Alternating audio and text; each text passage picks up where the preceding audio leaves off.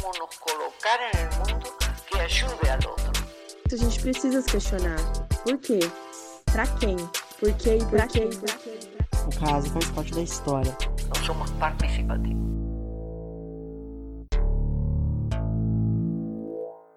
Olá, eu sou o Gabi. Salve, salve, galera! Aqui é a Uber. Fala galera, aqui é o Furabolo. No terceiro episódio da série Devaneios, iremos tratar de poemas e desabafos que, de uma forma ou de outra, nos ajudam a pensar um pouco mais sobre nossos sentimentos e afetos.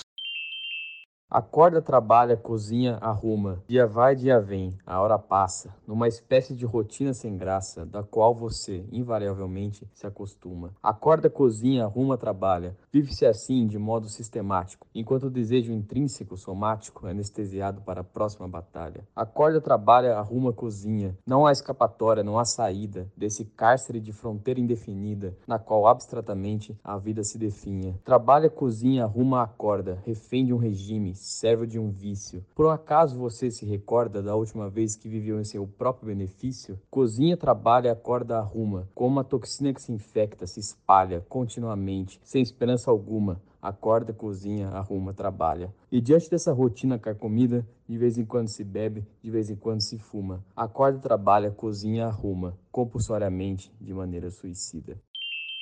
A fita métrica do amor. Como se mede uma pessoa? Os tamanhos variam conforme o grau de envolvimento. Ela é enorme para você quando fala do que leu e viveu, quando trata você com carinho e respeito, quando olha nos olhos e sorri destravada. É pequena para você quando só pensa em si mesma, quando se comporta de uma maneira pouco gentil, quando fracassa justamente no momento em que teria que demonstrar o que há de mais importante entre duas pessoas: a amizade. Uma pessoa gigante para você quando se interessa pela sua vida, quando busca alternativas para o crescimento, quando sonha junto. É pequena quando desvia do assunto. Uma pessoa é grande quando perdoa, quando compreende, quando se coloca no lugar do outro, quando age, não de acordo com o que esperam dela, mas de acordo com o que espera de si mesma. Uma pessoa é pequena quando se deixa reger por comportamentos clichês. Uma mesma pessoa pode aparentar grandeza ou humildeza dentro de um relacionamento. Pode crescer ou decrescer num espaço de poucas semanas. Será que ela que mudou ou será que o amor é traiçoeiro nas suas medições? Uma decepção pode diminuir o tamanho de um amor que parecia ser grande. Uma ausência pode aumentar o tamanho de um amor que parecia ser ínfimo. É difícil conviver com a elasticidade. As pessoas se agigantam e se encolhem aos nossos olhos. Nosso julgamento é feito não através de centímetros e metros, e sim de ações e reações, de expectativas e frustrações. Uma pessoa é única ao estender a mão, e ao recolhê-la,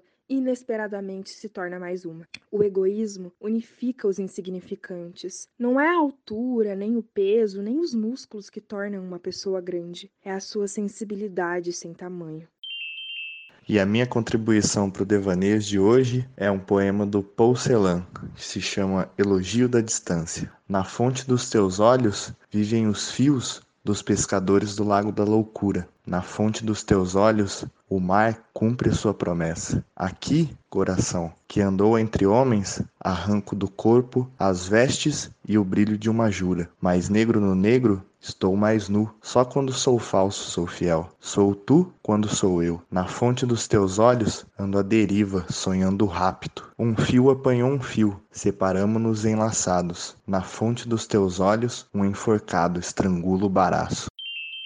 Mano, a solidão, né? E a gente se sentir excluído da pessoa que a gente ama é uma parada muito foda. E esse sentimento, ele dói, né? Dói muito, dói, dói horrores. Mas eu vou te falar que o único caminho mesmo é pela dor. Não tem uma mudança que venha confortável. Raramente, pouquíssimas exceções, quase nulas. Essa transformação nossa, essa parada da solidão pra solitude, é incômoda, é angustiante. Então explora a angústia, porque onde tem angústia tem, tem matéria, tem vida. Explora esses teus sentimentos, explora essa tua angústia, explora essa tua solidão, explora essa tua dor. Muito para além disso. A gente nasce sozinho, a gente nasce sozinho despido. A gente vai morrer sozinho. Vai bater o choque de consciência e eu sei que bate. E é ruim, é triste. Não tenta ignorar esse sentimento. Agora, sentir saudade faz parte. A saudade ela é um sentimento aí que que vai e que pertence a gente, que você vai poder lembrar disso quando você se sentir pronto e quando você se sentir preparado, com o tempo. Não é de um dia para o outro que você vai se reconstruir, não.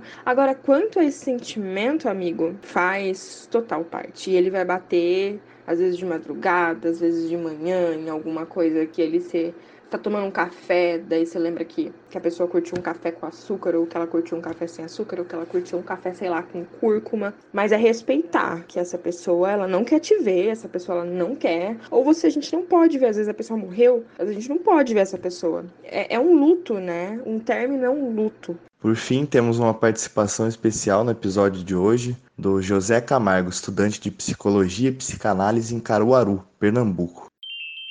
Na paixão, ama-se a si mesmo. O neurótico normalmente busca, através do outro, apaixonar-se por si mesmo, no sentido de que as relações são firmadas num compromisso pela semelhança, ou seja, falar de afinidade no contexto neurótico é falar de uma busca pelo próprio reflexo. Na paixão, temos um narcisismo ainda em estado muito bruto. Em outras palavras, na paixão ama-se a si mesmo. Por isso é comum pensarmos que interesses iguais são indicativos de uma boa relação. Detalhe que não pode ser tomado como verdade absoluta, visto que a função do outro é justamente marcar uma diferença. O rigor de qualquer relação com o outro é o estabelecimento do limite entre aquilo que é eu e outro. No amor, que está aliado ao desejo e à falta, uma posição subjetiva resgatada. Só ama quem é capaz de sustentar a diferença, radicada na proposição fundamental de que não somos amados da forma que amamos. Há, mesmo no amor, um trabalho de luto constante, a desistência daquele ideal de completude. Será por conta disso que dificilmente reconhecemos o amor do outro por nós? Que recusamos o amor do outro em nome de nossa neurose? De fato, se o amor é também uma decisão por sustentar uma diferença no outro, isso não quer dizer que qualquer diferença é passivo de sustentação ou que devemos a todo custo bancar isso. Temos tão somente a opção e o senso de responsabilidade que vem atrelado ao contexto, porque o amor, diferentemente do imperativo de gozo, convoca o sujeito a saber mais e ainda sobre seu desejo, adotando uma posição mais livre que o permita a invenção. No entanto, sabemos que nenhuma liberdade vem sem custos, tanto que o Freud vai dizer que o sujeito sempre se apega em demasia à sua neurose, mesmo tendo consciência disso em seu trabalho analítico. É compreensível, afinal, quem teria coragem de abandonar sua querida e conhecida neurose em troca dessa coisa meio sem nome e sem regra chamada amor? Esse foi mais um episódio do Devaneio de Quarentena. Se você gostou, não deixe de compartilhar com os amigos. Participe também, envie poesias, pensamentos, devaneios. E a gente vai ficando por aqui. Um beijão.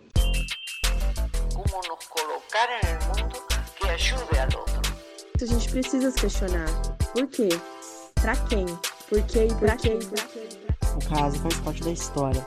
Nós somos participativos.